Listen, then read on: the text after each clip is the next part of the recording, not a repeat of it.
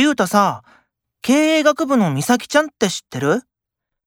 アイドルやってる子だろ目立つよな。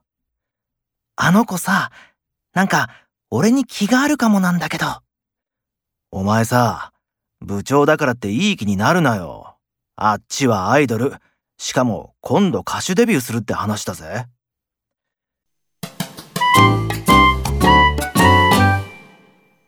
バイトしてるお店に毎日来る男の子がいて、私の方をいつも見てるんだ。マジ？ともかに気があるのかもね。